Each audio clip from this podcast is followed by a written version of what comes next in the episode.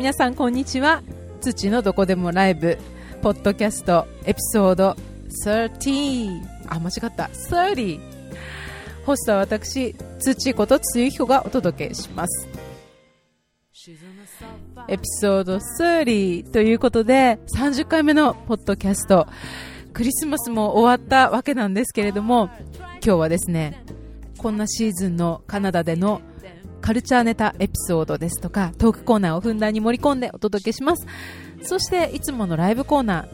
あとはボーカルワンポイントレッスンコーナーもお楽しみに。それではツッチーのどこでもライブ最後までお付き合いください。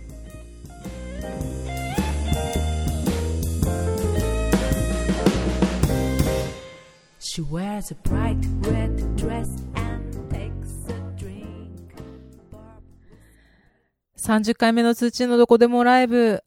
今年ね、30回は絶対終えようと思ってたので、まずその目標が達成されたということに、自分でちょっと祝いたいと思います。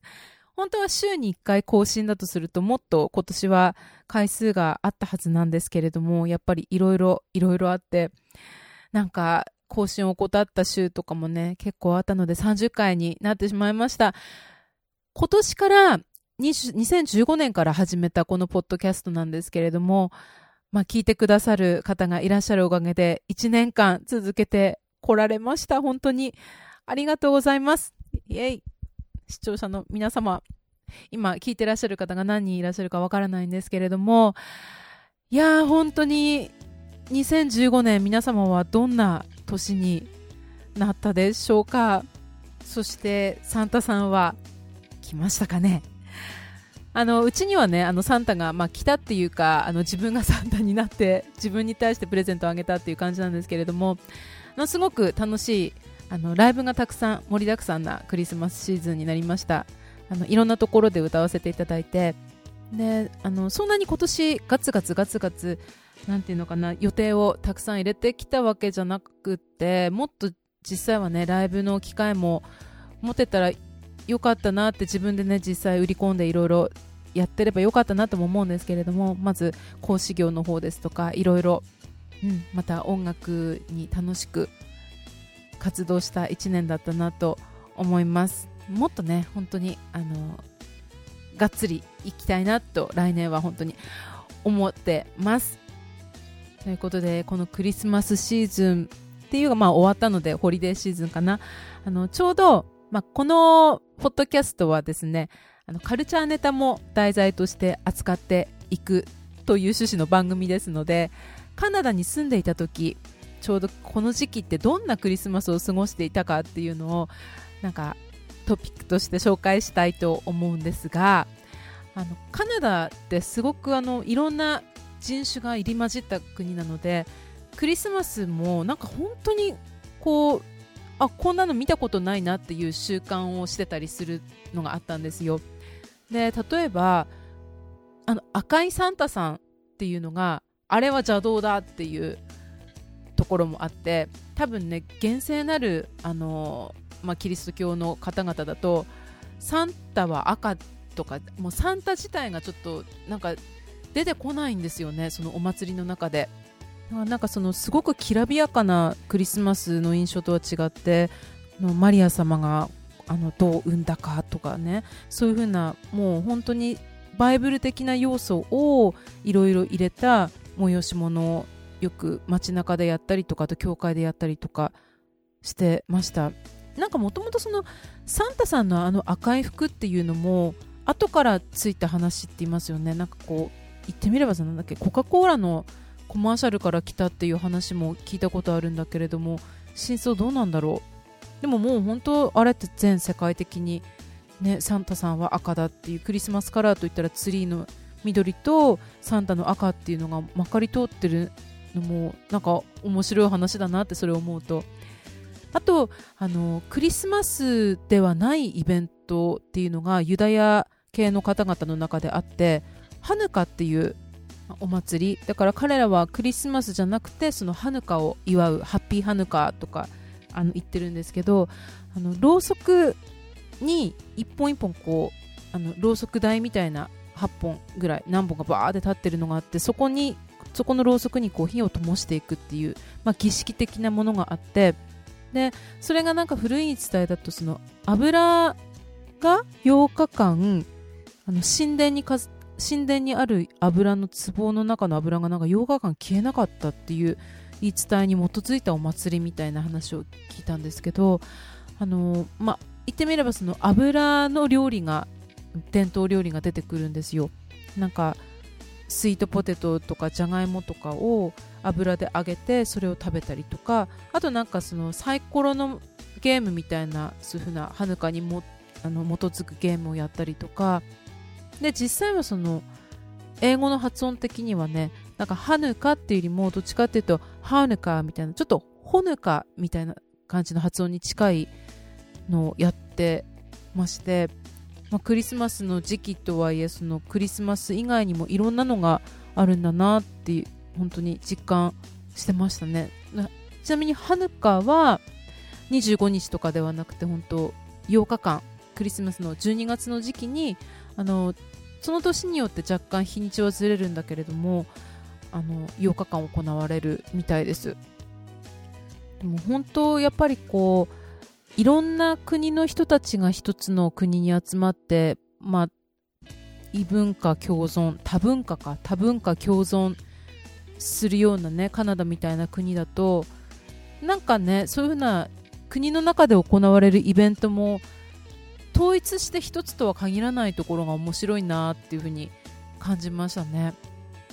あとねあのちょうどね今の時期にすごくスーパーに出回る飲み物があってエッグノッグっていうのが本当に美味しかったんですよ。でそれってあの卵とクリーム生クリーム牛乳そしてなんかナツメグシナモンっていうなんか結構甘くてコテコテの飲み物なんだけれどもあの牛乳とかね置いてあるところ牛乳とかソイミルクの豆乳とか置いてあるところにわーって今の時期並んでるんですけどそれ最初に飲んだ時はねうげーとか思って何この甘ったるい飲み物はと思って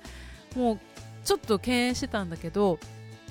すごく美味しい飲み方がブランデーと一緒に飲むのが混ぜてブランデーを混ぜて飲むのが本当にもうベストマッチでもうすごくおすすめ。でなんかね結構ネットでエッグノックで検索するとかなりレシピが載ってくるのでぜひぜひ今のまさに今の時期エッグノック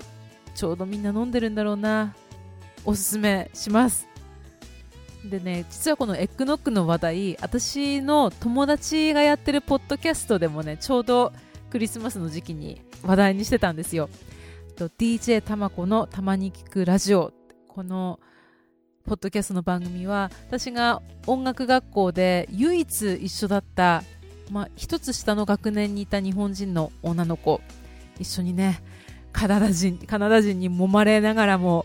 苦楽を共にした大切な友人がやってるポッドキャストなのでもしあの機会があれば皆さんも聞いてみてください。なんか内容は私のと似てるっていうか私がそっちに似てるのかもしれないけど、まあ、カルチャーネタだったり音楽ネタだったりあの英語のね先生もしてる人なので英語のネタだったりとかいろいろ楽しい話題盛りだくさん。DJ たまこのたまに聞く聞くラジオ。ぜひぜひ検索してそちらもよろしく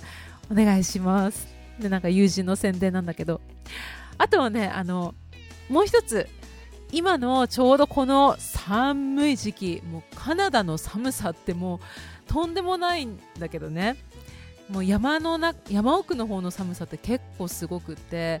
まあ、私もまあ今北国に住んでるんだけど秋田の寒さとはもうまあ比にならない寒さで。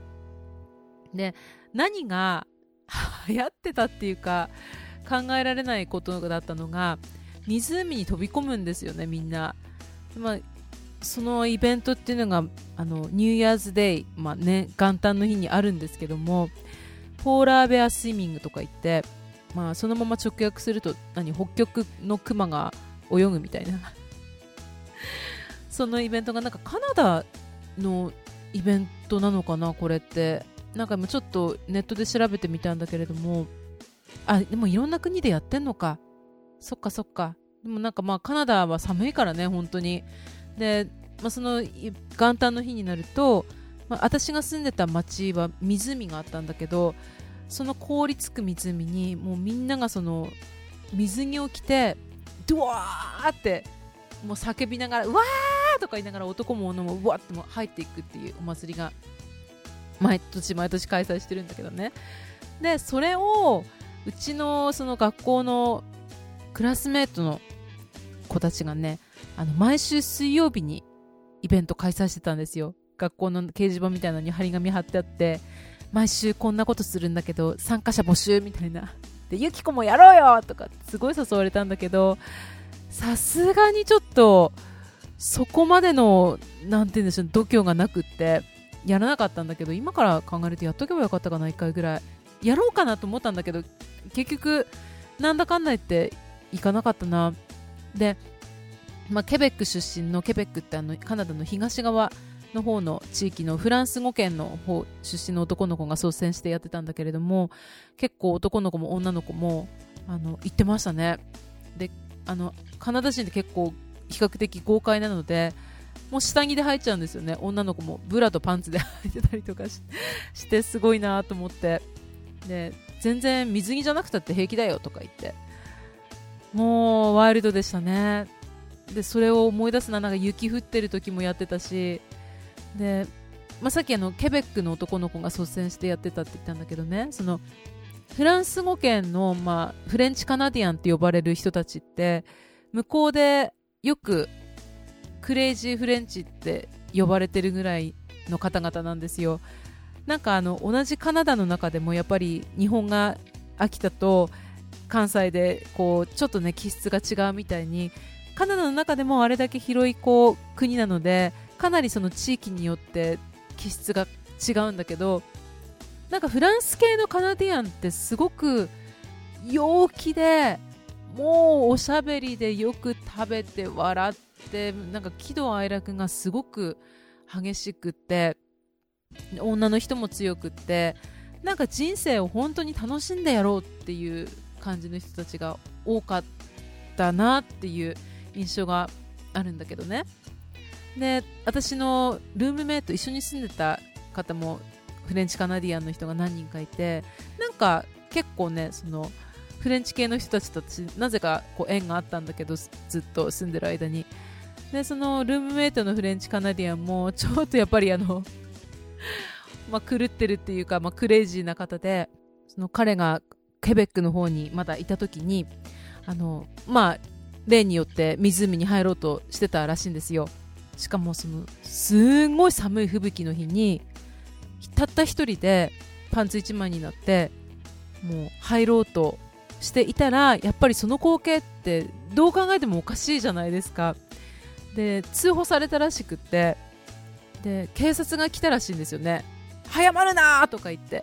そしたらその彼は何言ってるんだこれから俺は楽しもうとしてたのになぜ止めるんだとか言ってもしよかったらお前たちも一緒に泳ごうぜとか言ったんだはははとか笑ってましたね。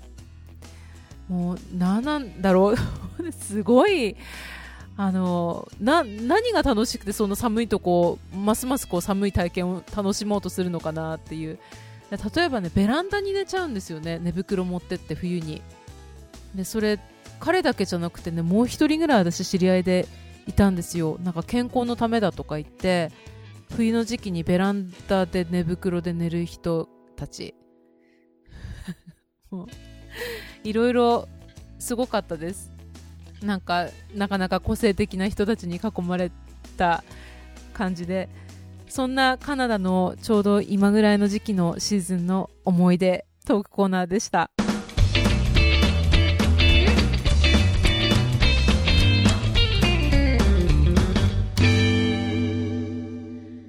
ということで、ライブコーナーの時間なんですけれども、ちょっとね、年末に行ったライブいろいろあったので、それの、まあ、コメントっていうか、どんな感じでやったのかっていう内容も交えて、あの、行きたいと思うんですけれども、今回ね、あの、クリスマスライブ、あんまり私すごく連日ライブ入ることって正直少ないんだけど、クリスマスありがたいとこにあちこちで演奏させていただく機会に恵まれたんですよ。まあそれでもね、すごくバンバンバンバン活動してらっしゃる方に比べたら全然全然まだまだなんだけども、で、結構あちこち、こう、いろんなタイプのライブがあって、まあデモ演奏だったりとか、あとは結構大きな、あの、施設のクリスマスパーティーだったりとか、結構そこだと人数がたくさん入ったりとかするとこだったんだけどね。で、まあ、いろいろそういうふうなタイプが違うイベントト、クリスマスイベントに参加させていただいて、やっぱりその、弾き語りのスタイルで一人で演奏していくパターンだと、まあ、正直あの、ピアノに普通に座って弾いてたりしたらもう動きも少ない分、目立つ割合もすごい少なくなってくるわけなんですよね。で、まあ、バンドでわーって人数がいるだけでもそれはそれで目立つし、やっぱボーカルに徹するんだったら、ボーカルだと本当にいろいろ動いたりとかもできるから、それだけでもかなりのアピールになったりとか、あとダンスする人だったらもうそれだけですごい引きつけられたりとかするんだけど、なんかやっぱりどうしてもこう弾き語り一つっていうのは相当のアプローチがないと、相当引きつけていく、あの、要素がないと、やっぱりこう、地味になるっていう課題があって、でもそれは本当になんだろうね。まあ自分の技量でもあるし、いくらでも、例えば30分なら30分、45分なら45分、ずっとお客さんに、もう、すごい魅力的だなと思って聞いてもらえるようにすることだってできなくはないと思うんですよ。その人、そのアーティストによっては。だからそこがまだまだ自分には欠けてるなっていうのが本当になんだろうね。ほんと痛感しまくりな感じの時もあったし、あとは本当バンドで参加、まあ、サポートとしてあのライブに参加させていただいた時は、それはそれでまあ自分のあの、自分がメインとなるライブではないので、いろいろステージの上で勉強させられたりとかして、やっぱそういうのって人気があったりするとお客さんの乗り持ちがあったりとかするしいかにこ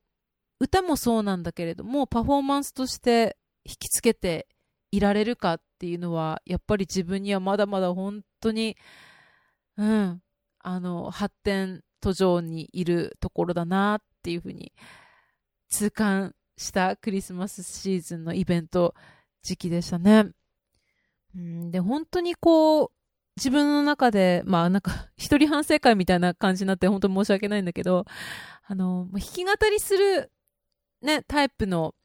あの、ミュージシャンの方だったら、あれなんだけど、分かっていただけるとは思うんだけれども、多分まあ自分の曲ならまだしも、その、いろんな曲をカバーしていって、ある程度の数をこなしていくとしたら、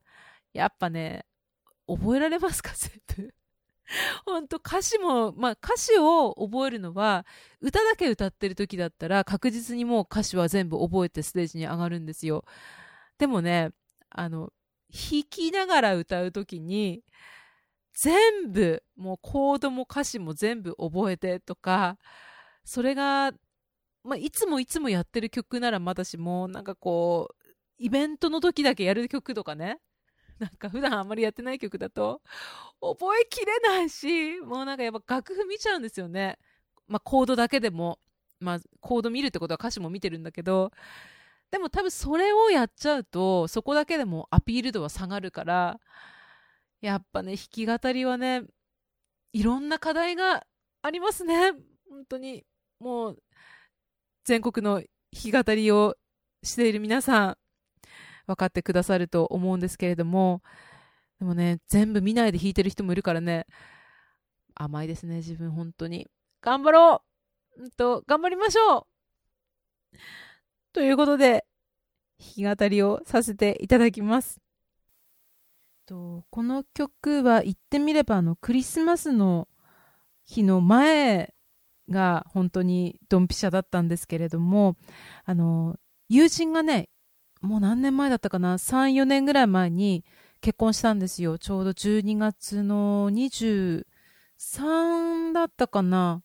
そのぐらいに、クリスマスの日目前に。で、あの、すごく大事な友達なので、あの、曲を書いたという、その曲をここで弾き語りしたいと思います。でもクリスマスのちょっとテーマも入ってるので、若干もう過ぎちゃった感はあるんだけれども、なかなかね、あの、季節限定ものって、なんか弾く機会も少なくなってきて、家にさっき言ったような見なきゃ弾けないパターンに陥ってる曲の一つでもあるんですけれども、福岡の大切な友人のために書いた結婚式の曲、12月の虹。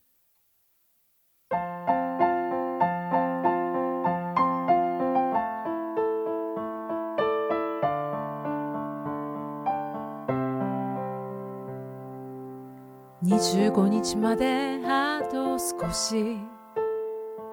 夢見る White Christmas Day 白く染まった森の中。サンタが知ってる通り道。だけどここは雪の降らない。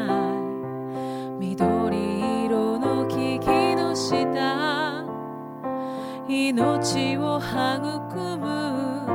雨が降る。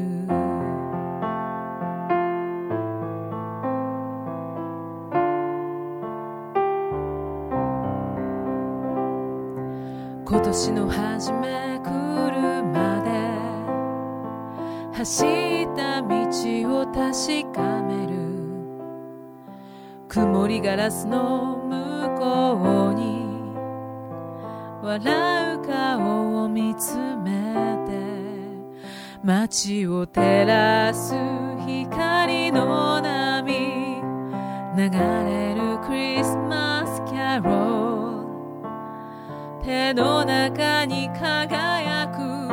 証寒い季節の雨の後二人集めた時間の粒ここに持ち寄って Happy Wedding 虹をかけよう。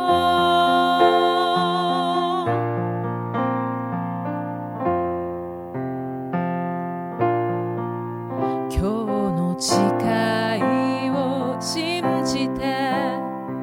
真っ白な雲の上明日からの色を描く。寒い季節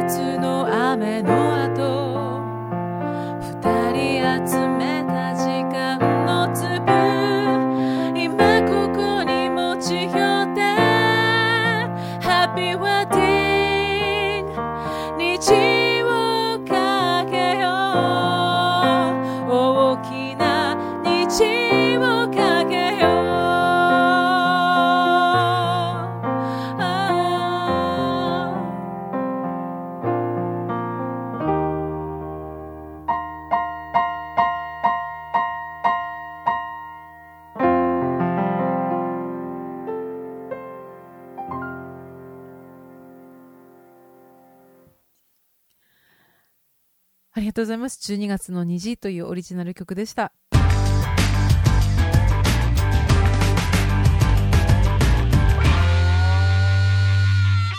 ボーカルワンポイントレッスンコーナーです。このコーナーでは、歌がもっと上手くなるであろう。私、ツッチーがね、普段、ボーカルコーチとして、歌の指導に当たっている、なんかちょっとしたお役に立ちそうなものを小出しに出していくというコーナーです。楽しんでいただければ嬉しく思います。あの、今まで、例えば発声だったりとか、あの、リズムの練習とかちょこちょこちょこちょこ入れてきたんだけれども、あのーすごく私も向こう、まあ、カナダに留学していて、もしくは、あといろんな本で読んだり、あの、ネイティブの発音の、ね、伝授してもらったりとかして、あの、分かった歌の、英語の歌を歌う、ちょっとしたテクニックっていうか、コツ。これが、あの、比較的すごく多くの歌で利用、利用っていうかね、使えるものなので、あの、ここで紹介したいと思います。英語を歌うとき、まずすごく、なんかあの、注意するのが母音。もちろんなんかよく言うね、L と R の発音とか LR とかね、それもすごい、あの、難しいところではあるんだけれども、母音をどこで伸ばすかっていうところ。例えばね、あの、まあ、これ、ポッドキャストってあの、著作権がどうのっていうこともあるので、あの、既存の曲じゃなくて、ちょっと分節っていうか何かの言葉で言うと、と any, anymore, anymore っていう単語があったとして、よく、なんか、I don't need you anymore とか、英語でよく出てきそうな文節なんだけど、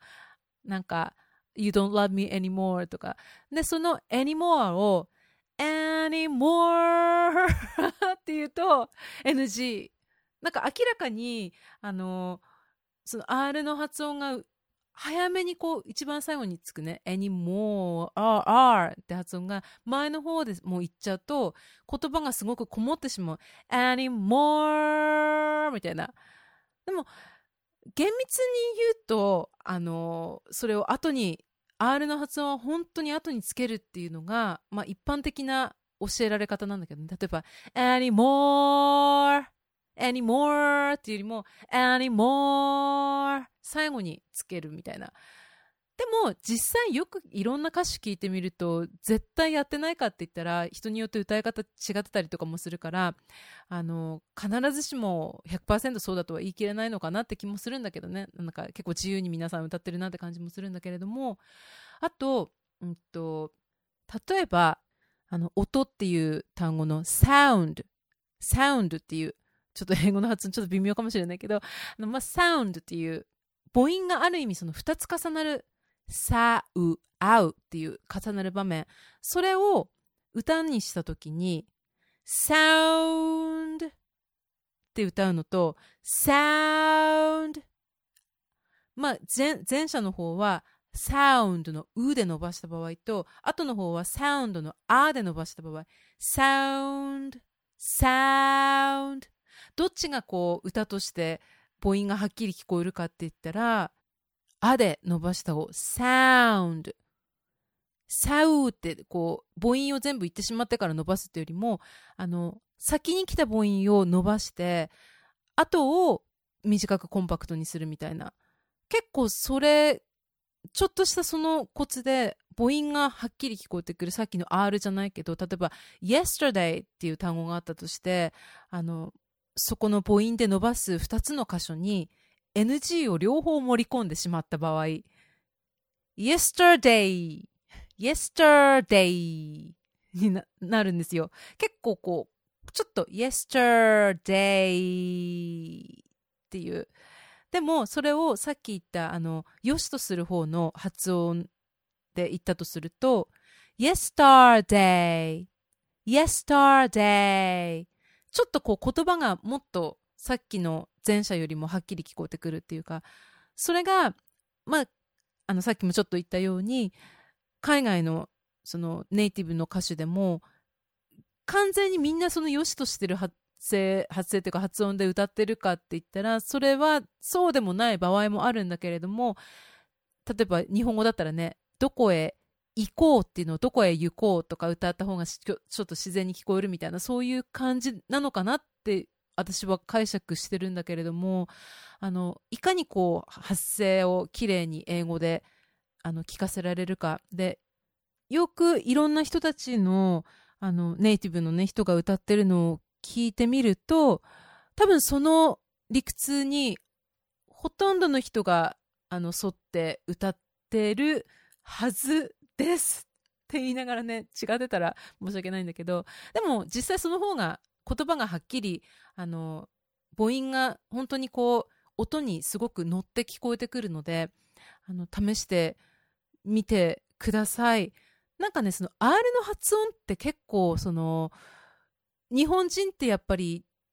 全然そこその発音がないから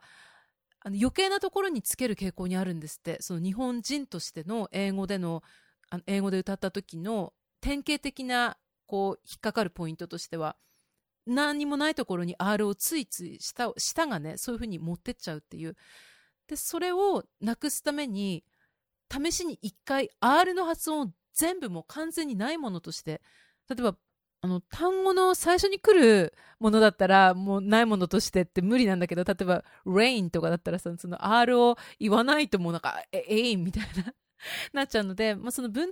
文頭っていうか単語の最初に来る場合はあの発音するとしてもまあでもある意味ね、練習のためには省いてもいいのかもしれないんだけど、エイン、エインとかって言って、エレイン。で、例えば、えっと、最後に来る場合、例えば、sour、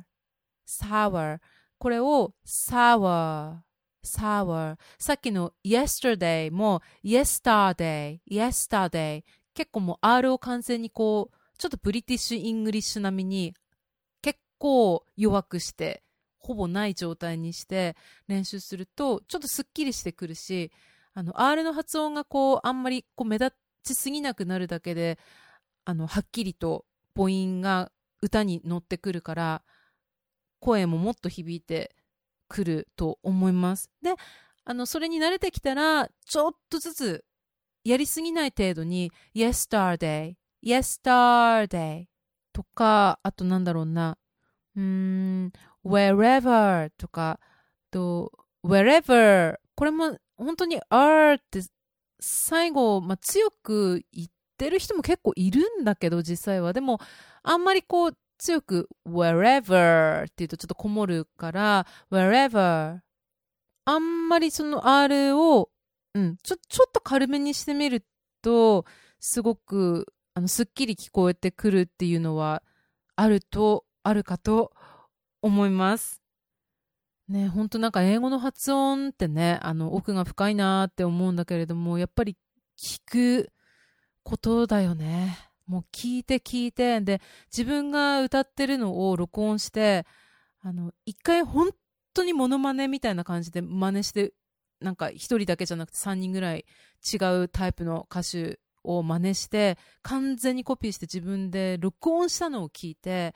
で自分の発音がこうちゃんと流暢になってるかどうかっていうのを細かくチェックしていかないと、やっぱりどっかでね、ネイティブの人の前で歌うと、結構あの言われるので、私は言われてきたので、自分では全然これ普通になんか同じく歌ってるじゃんとかって思うのでもやっぱりね、向こうの人が聞くと本当に些細な違いがやっぱりね気になるんですって。なんか、あの発音とか、あとか、えとか、あとかの 使い分けとか、なんかまあいろいろあるんですけど、なのでそこをしっかり、あの、してると、あ、この人ちゃんと勉強してきたんだっていうのがそこであの聞く人に分かってもらえるから強みに強みになっていくと思うので頑張りましょう!ということで土のどこでもライブ最後までお聴きいただきましてありがとうございました。で本当にこれが今年最後の発信となります。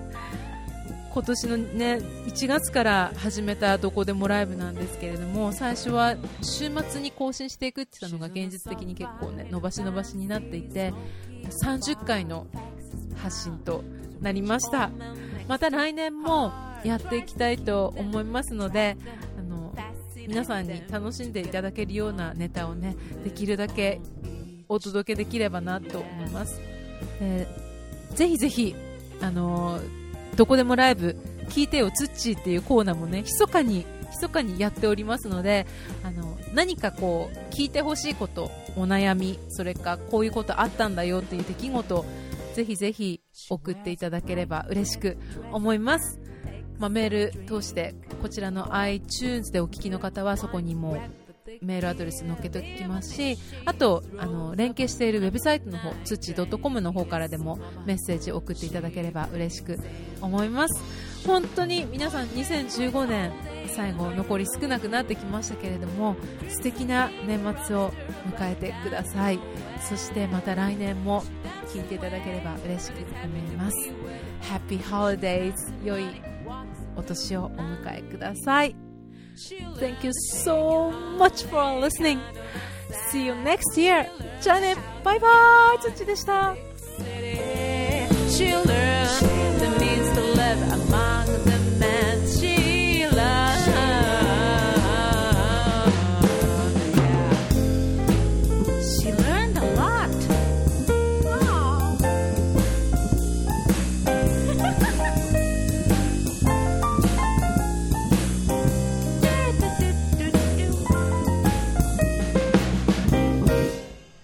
disappeared. Sometimes customers ask Mama to switch to the pretty girl instead of her. She keeps a smile and leaves her seat. Yes, Mama, she knows that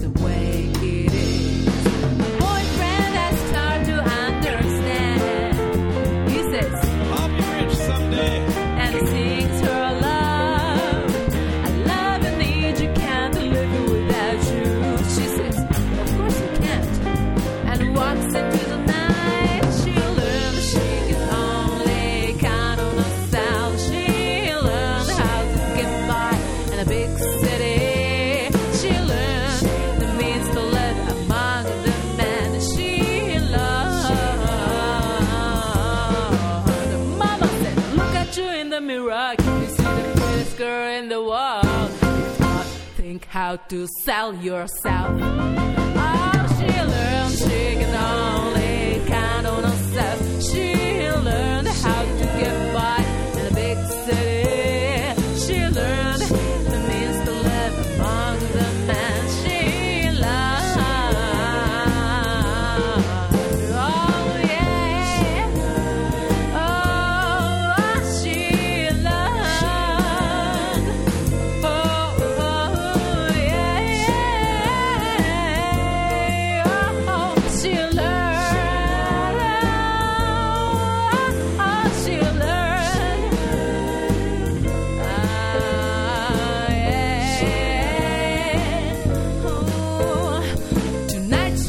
into the night alone.